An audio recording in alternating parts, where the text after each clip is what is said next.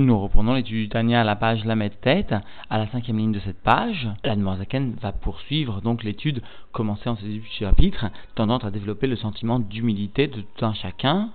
et cela afin finalement, comme dans la suite du précédent chapitre, afin d'amener un abaissement de l'âme animale pour laisser en quelque sorte jaillir la lumière de l'âme divine. Alors la Zaken va aujourd'hui souligner l'ensemble des sujets auxquels le Benoni peut parfois ne pas prêter attention, et cela dans les sujets donc de l'otaase, d'interdiction de la Torah, au sein desquels il pourrait parfois manquer de développer un effort suffisant, un effort, une milchama atsuma aussi grande, une lutte très intense, aussi grande que le Kal Bekalim, le léger parmi les légers, développé, lui, pour ne pas succomber à la tentation auquel il était soumis constamment. Nous reprenons donc l'étude dans les mots à la page la tête à la cinquième ligne de cette page.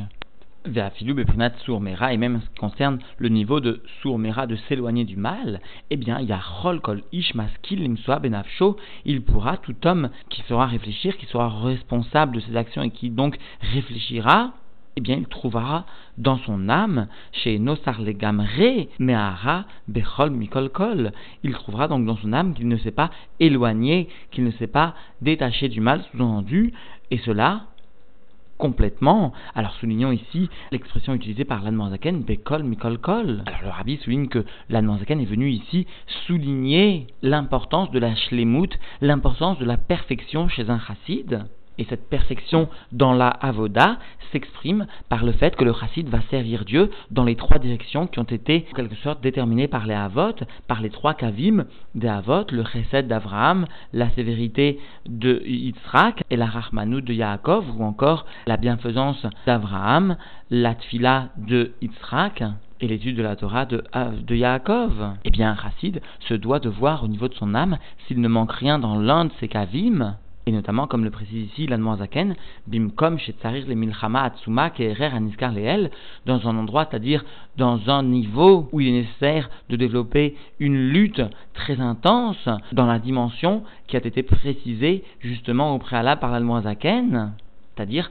une lutte dans le bien ou une lutte contre le mal aussi intense que le cal chez Bekalim, que cet homme léger parmi les légers vient à développer justement pour ne pas tomber, pour ne pas succomber au ta'avot, au plaisir auquel il est soumis, auquel il est constamment mis à l'épreuve. Nous avions vu que justement ce cal chez Bekalim était à même de développer et devait développer une milchama atsuma qui était un exemple pour nous et nous ne devions pas nous suffire d'une milchama ktana, notamment avait précisé la Noazaken dans l'étude de la Torah, nous devons garder à l'esprit ce que le Kal Bekalim est à même de réaliser et nous devons copier justement cette attitude du Kal Bekalim qui, malgré sa situation, malgré son makom, etc., etc., savait ne pas tomber, ne pas succomber au ta'avot. Et d'ailleurs, cela était une source pour nous de shvelut d'humilité, parce que nous-mêmes, nous voyons combien, finalement, parfois, il nous arrivait d'être un temps soit peu paresseux et de ne pas développer cette milchama atsuma, alors que bien d'autres savent le développer et pourtant ils ne sont pas à un degré d'élévation ou un degré d'investissement dans la Torah et mitzvot aussi important, aussi franc que nous-mêmes. Et c'est pourquoi ici donc vient noter ensuite l'Anmoazaken, va afilou parot me'erer aniskar leel, et même moins que cette dimension donc de milchama atsuma, comme cela donc aussi a été mentionné plus haut. Et la Zaken vient illustrer cette notion, Kegon, comme par exemple être capable, selon lui, d'être capable donc de s'interrompre au milieu d'un discours qui est agréable, qui est agréable pour nous, au pour Begnu Travero, ou encore lorsque l'on se trouve au milieu donc de raconter un tant soit peu le mal de notre ami, de son ami Motamo, Vaflugnaï Katan, Zekalmeod, et même s'il s'agit d'un tout petit gnaï, de venir finalement dénoncer un tant soit peu les défauts très légers, très très légers, très petits mot à mot de notre ami, eh bien, il faut savoir s'interrompre, il faut savoir lutter fermement, et cela est appelé une milchama, s'interrompre au milieu de cette sira. Afsheuemet, bien que ce que nous sommes en train de dire est bien vrai, et même parfois cela va servir à se nettoyer lui-même, c'est-à-dire va nous servir à nous innocenter mot à mot. Bien même cela, il faut être capable de se retenir, de lutter contre cette tendance qu'a l'homme parfois plus accentué chez certains que d'autres, mais il faut être capable justement de savoir stopper l'élan du Yetzer. Kenoda, et la Lame vient rapporter justement un exemple de l'Agmara, Kenoda, comme cela donc est connu, mais Ad Rabbi Shimon de l'Agmara, de ce que vient enseigner justement dans l'Agmara Babatra, celle que nous étudions actuellement. Eh bien là-bas, il est mentionné Rabbi Shimon, qui vient les Aviv, Rabbeinu Akadosh, qui vient s'exprimer à l'égard donc ou, envers son père, Rabbeinu Akadosh, à propos justement d'un guet qui était de surcroît mal écrit. Eh bien donc nous comprenons l'importance, la gravité même de du guet et de l'écriture du guet. Alors Rabbi Shimon est venu dire à son père, Rabbeinu Akadosh, Lavana Kadve et la Yehuda Chaita Kadve. Ce n'est pas moi, Lavana, ce n'est pas moi Kadve qui ai écrit ce guet. Rassure-toi, papa, sous-entendu et là, Yehuda Haïta. Mais c'est bien Yehuda, le couturier, Kadve, qu'il a écrit ce guet. Alors, nous comprenons bien qu'il ne s'agit pas d'un gnaï tellement grand, et qu'il surcroît, finalement, Rabbi Shimon venait en quelque sorte s'innocenter lui-même, et qui plus est, il venait s'innocenter aux yeux de son père. Il venait préserver un petit peu, en quelque sorte, l'affection que son père pouvait éprouver à l'égard de son fils, Rabbi Hashimon. Eh bien, quand même, quand même, vers Marlo, Rabbi Akadosh, Rabbeinu Akadosh est venu dire à son fils Rabbi Shimon, Klach, Lachonara, éloigne-toi, va-t'en du mauvais langage du Lachonara. Ayen Sham, Begmara, Reshperekyud, Debaba Il faut donc se référer là-bas au début donc de ce chapitre 10 de la Gemara Batra. Voilà que donc chacun peut trouver en soi des petits manques dans le service de Dieu, parce qu'en fait, il est possible de parfaire justement l'abdika, en quelque sorte, de ses propres actions, ou que Aïgavna, et l'Anmoazaken vient rassurer, il existe encore beaucoup d'exemples comme celui-ci, notamment dans la loi orale, Kamamile, des beaucoup de sujets qui sont fréquents, et dont finalement chacun pourra trouver au sein de lui-même, par une bonne abdika, encore une fois, ce qui peut être sujet à rabaisser l'âme animale, à rabaisser le gouffre lui-même et à finalement trouver une forme d'humilité profonde en soi. Ou et en particulier Binyan Nekadesh Atzmo Bemutarlo, Shiumidoraita, et Anmoazaken vient nous aider, et en particulier dans le sujet donc de se sanctifier soi-même dans ce qui est permis, qui constitue une mitzvah de Raïta, une mitzvah de la Torah dont le rabbi vient nous préciser que la venue du Mashiach dépend justement du respect de cette mitzvah, comme comme donc cela est écrit sous-entendu dans le Chumash, dans le Chumash Vaikra, que de Shim Tiyu, Vegomer, Saint vous serez, etc. Donc il s'agit bien d'une mitzvah de Raïta, dont le support, le Smar est bien Minatora, Veit Kadeshtem, Vegomer, et vous sanctifierez, comme nous le rapporte encore une fois le Chumash Vaikra. Notons au passage que dans le Etzachaim donc du Rabbi Rachab, il est bien clairement expliqué que l'état à vote dans les sujets permis eh constitue un Issour Shel Torah, une interdiction de la Torah. Et cela se base, le Rabbi Rachab fait mention là-bas donc du Rinour, du, donc du Sefer Rinour, qui mentionne le compte des mitzvot, et aussi le Sefer mitzvot, donc du Rambam. Il s'agit donc d'une transgression d'un lave de la Torah,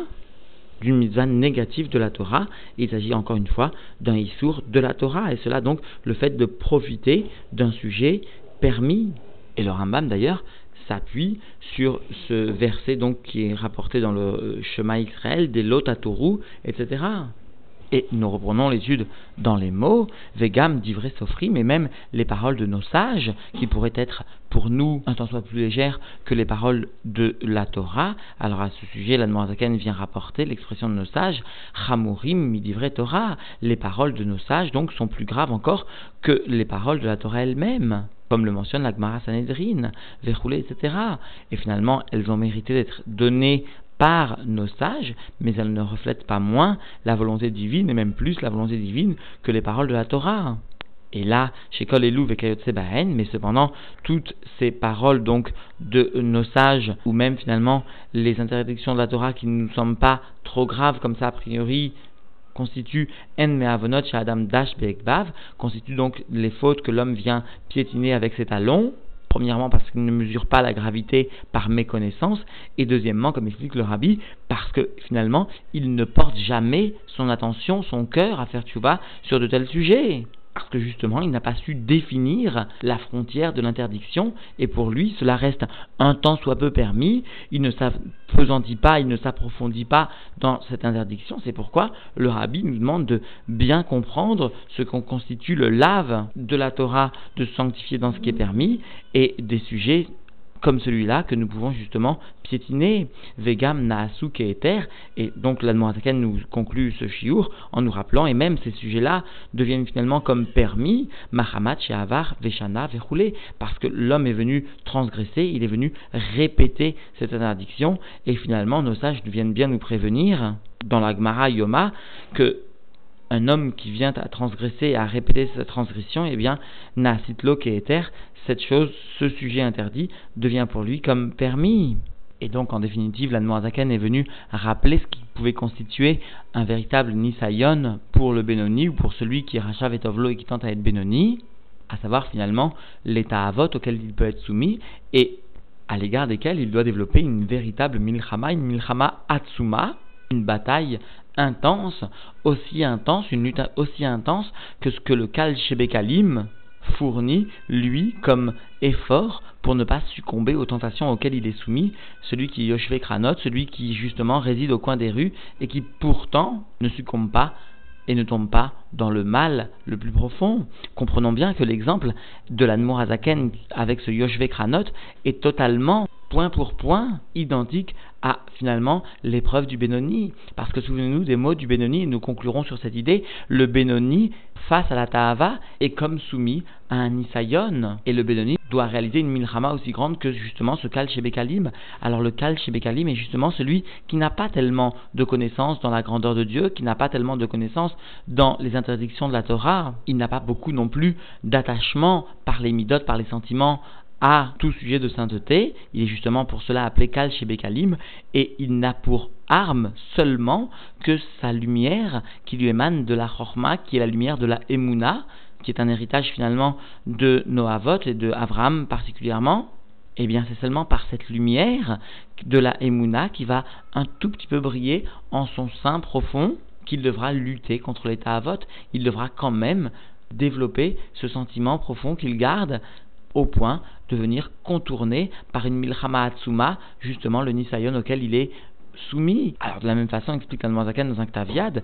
cela, cette ta'ava, la ta'ava légère de ne pas vouloir réaliser une milchama atsuma, une lutte intense, constitue un nisayon mamash pour le Benoni, parce que le nisayon, explique Zaken, est bien d'être privé de la perception intellectuelle de l'âme divine,